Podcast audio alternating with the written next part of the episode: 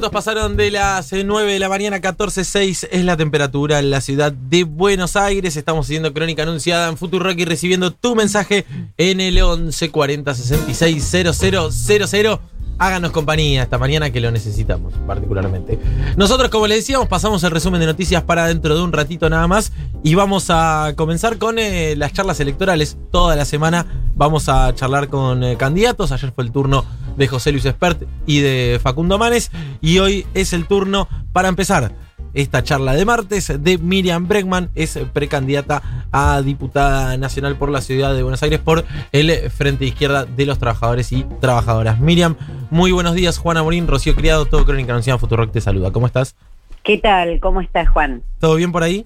Bien, todo bien. ¿A qué hora se levanta Miriam Bregman? Empiezo, empiezo No así, incisivo. No me hagas quedar mal. ¿Sabés qué me ha pasado de tuitear tipo seis y media y que me empiecen a hacer chistes diciendo, eh, miren, Bregman deja programado los sí, tweets? claro, y sí, claramente. Y sí. Ya en No. este momento Clarín está titulando eso.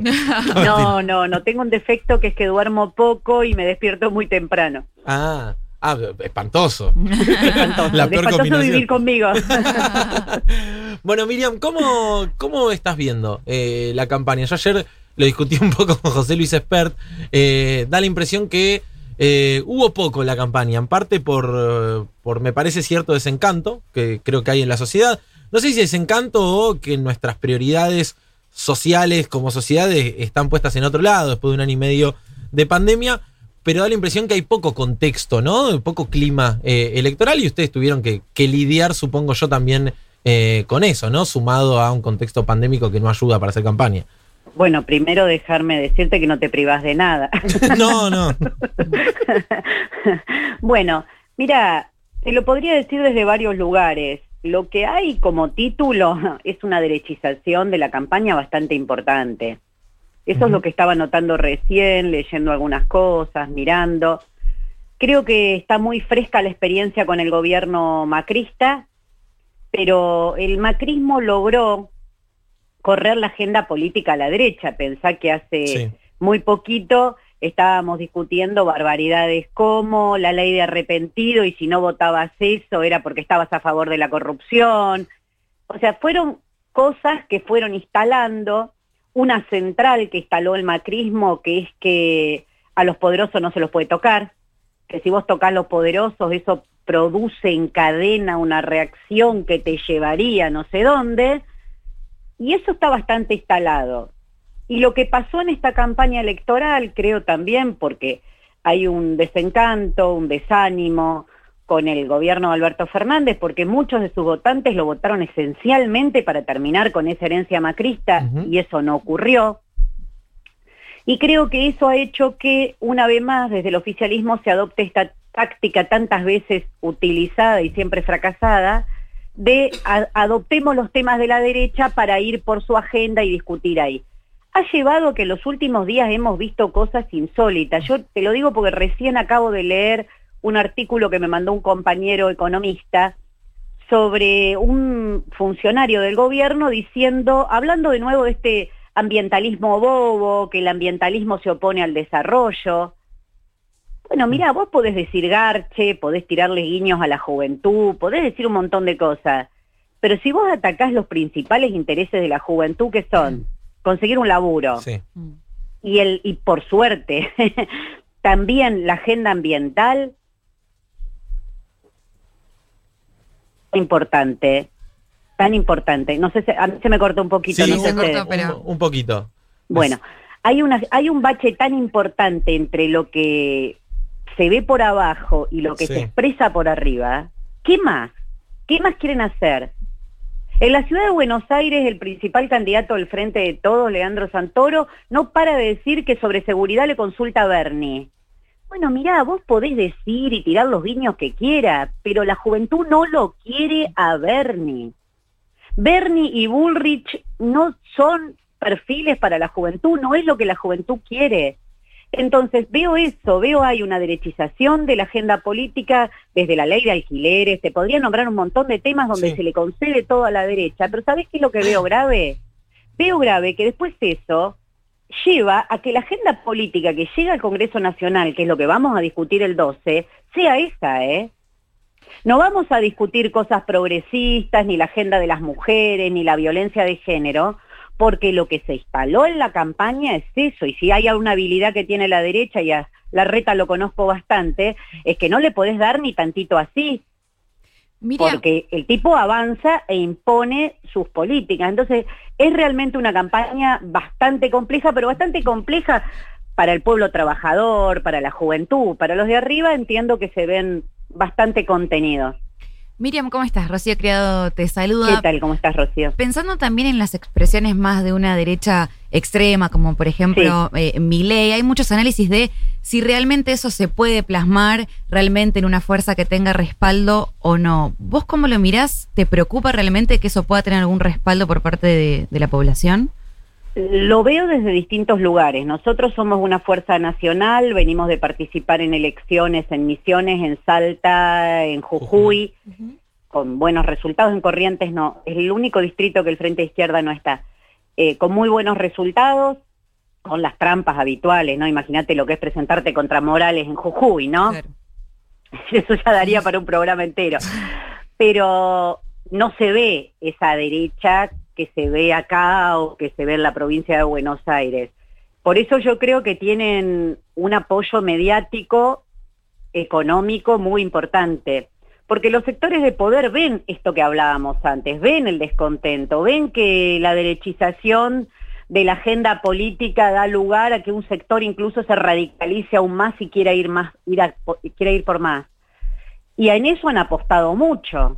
Yo te digo, vos agarrás a alguien, le pones toda la plata encima que tiene mi ley, las horas de televisión que tiene mi ley, eh, que todo el mundo hable de mi ley, que Bernie diga que le gustaría comerse un asadito, que Bilal diga que le, que le comparte sus valores, y vas a ver que a un candidato lo estalás con eso. Ahora, ¿a dónde nos lleva eso? Porque la verdad, que era tu tercera pregunta, lo que me preocupa son los valores que transmiten me preocupa los valores que transmiten. Bueno, ayer vos citabas eh, un fragmento del discurso de, Javier Milei eh, del otro día donde habla de eh, tenemos la genética, una, cosa así, ¿no? Digo, un, mensaje... potencial genético. Potencial, bueno, peor. muy, muy preocupante, ¿no? Y, y está pasando medio desapercibido, me da la impresión eso. Sí, exactamente. Mira, creo que no era de mi ley, era de otros de lo que estuvo en su acto, ah. que es un pibe que se dedica a subir fotos con Videla, según me contaron en las redes. Así que imagínate, ¿no? Porque yo creo que mi, ley no solo conjuga este sector eh, que se radicalizó de Juntos por el Cambio a no tener una clara expresión política ahí, este sector que se siente contenido en expresiones tipo Patricia Bullrich, pero combina con la histórica derecha militar es la unión de esas dos cosas, una derecha militar que siempre tuvo alguna expresión política, pero que ahora encuentra un canal para unirse con eso. Entonces. Bueno, Milei ya había hablado de superioridad estética, ¿no? Estética y moral. Sí, bueno, claro, yo sería inferiormente. Una inferioridad estética tengo porque soy zurda. Inferioridad estética por zurda. Mirá, qué sé yo, esto es muy de clase, son esas expresiones también, ¿viste? Por eso yo los veo no solo como clasistas profundamente, sino como una reacción al avance que hemos tenido nosotras, claramente. Si vos te fijás, eh, son misóginos, clasistas, racistas, xenófobos, y es una reacción a dos cosas, a que conquistamos el derecho al aborto y que lo conquistamos en la calle, porque son las dos cosas intolerables para ellos, ¿no? Que estemos en la calle organizadas, que se nos ocurra ir por más. Por eso me preocupa tanto que la agenda de las mujeres, de la diversidad, no esté en este momento en discusión, que estemos discutiendo las TASER, que estemos discutiendo cosas así, y no estemos discutiendo nuestra agenda, porque realmente te digo, veo una derechización de la agenda política y vos sabés que después de eso no se vuelve, ¿eh? no es que mañana volvemos todos a ser progresistas. Eh, mañana va a avanzar la derecha en imponer esos temas en el Congreso y un tema central que no hemos hablado, que está en todos los diarios de hoy, que es que el Fondo Monetario exige reforma laboral, reforma impositiva, o sea, una informa regresiva, ¿no? No, no, no dice bajar el IVA, dice ni subir los aportes patronales, sino más carga impositiva para los sectores populares, y esto viene próximamente en el Congreso y muy rápidamente. Claro. Miriam, Sebastián Cazón, eh, te saluda, te escuchaba atentamente y ayer, ¿sabes qué? Hicimos una columna repasando, más allá de lo discursivo, el comportamiento de distintos bloques eh, en el Congreso. Sí. Eh, y algo que me llamó mucho la atención es que el Frente de Izquierda se, abstu- se abstuvo de votar el aporte solidario. Sí. Y yo decía, en ese momento lo pensaba y decía, más allá de que obviamente te puede parecer insuficiente, digamos, ¿cómo no acompañar una medida en donde le está sacando un poco de plata a Bulguerón y a Roca? eh, y sobre todo para amortiguar. bueno, qué buena pregunta, porque precisamente a Roca no le sacás, le das. Mira, te lo voy a explicar sencillamente. Sí. Yo estoy a favor del, del impuesto a las fortunas, a los ricos, y que sea progresivo y que sea permanente. Sí. Descontado, o sea, nos ponemos de acuerdo en eso. Segunda hecho, el oficialismo ya tenía sus votos. También estaba en contra, el oficialismo tenía sus votos. ¿Por qué nos abstuvimos? Porque no era un impuesto, además de que lo cajonearon un año, le hicieron concesiones a Junto por el Cambio, las comisiones innecesarias porque no se lo iban a votar. Junto por el Cambio está en su génesis, no votar una cosa como esa. Pero además, no tenía plata para el IFE y tenía plata para el fracking. Mira, yo de alguna manera tengo que protestar contra eso. Está bien, yo no tengo eh, TN porque me invitaron una vez en cuatro años para publicar mi posición todo el tiempo como hace Cambiemos o como hacen otros. Pero lo que te digo es que es concreto. Ahí se votó un impuesto. El mismo día que se votaba el presupuesto de ajuste que quitaba el IFE a 9 millones de personas, el mismo día, no eran dos discusiones separadas.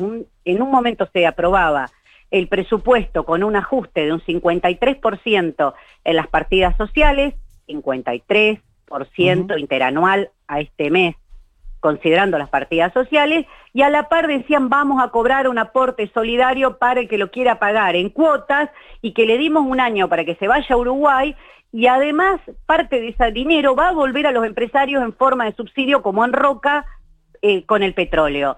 Yo creo que una posición de izquierda tiene que, eh, tiene que cuestionar eso, considerando que además ya estaba aprobado porque ya tenían los votos. Pero se- Yo pará, creo que pero- si nos diesen espacio para discutirlo, yo hubiese convencido un montón que así no podía salir, que había que discutir ese impuesto a fondo. Está bien, pero lo que planteo es, más allá de que yo también puedo criticar que el IFE debería haber continuado, incluso dentro del gobierno. Pero no continuó. Ya sé, pero digo. Y ¿puedes bueno, pero vos podés agachar la cabeza o Eh, protestar. Siempre hay dos opciones. Pero digo, no es que son excluyentes, podés votar a favor Fueron del excluyentes, aporte y fueron al mismo excluyentes, tiempo...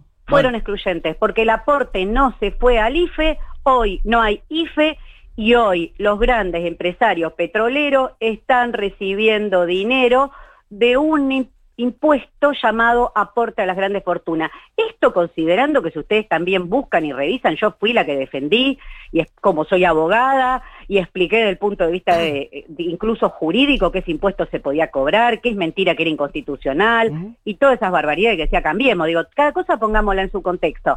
Ahora, si vos me vas a estar buscando cada cosa que voté, yo te la puedo explicar, porque yo nosotros no, no somos fuerza que nos militamos por televisión.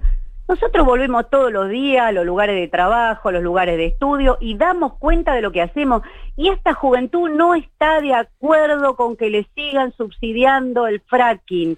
No está de acuerdo. Miriam, ¿y zonas frías por qué a- ayer repasaba los proyectos y decía estatización de la FJP. Me acuerdo que también en su momento, cuando se dio la discusión, tanto el PTS con el Partido Obrero. Mira, No, es muy graciosa tu pregunta, porque vos me llamás para que yo, yo te puedo explicar cada una. Ahora vos decime por qué el Frente de Todo no votó la ley de humedales, porque vos tenés una posición tomada, está bien, y decime No, por qué no votaron la ley de humedales. para- bueno, para mí decime está- por qué no votaron un plan integral contra la violencia de género. No, discutamos las que yo quiero discutir, no la agenda del gobierno. Discutamos las mías, no la de las empresas que se llevan siempre subsidios. Discutamos la mía. ¿Por qué no se votó un plan integral contra la violencia de género? No, y está, está mal. O sea, no, como está mal, pero no se discute coincido eso. con vos. Coincido con Vos vos. me preguntás por qué yo no voto cada uno de los acuerdos del Frente de Todo con sector del empresariado. Yo te lo voy a explicar, pero yo tengo otra cosa, porque yo no creo que una mamá que prende una hornalla para calentarle la leche a sus hijos tenga que pagar IVA por eso. No estoy de acuerdo.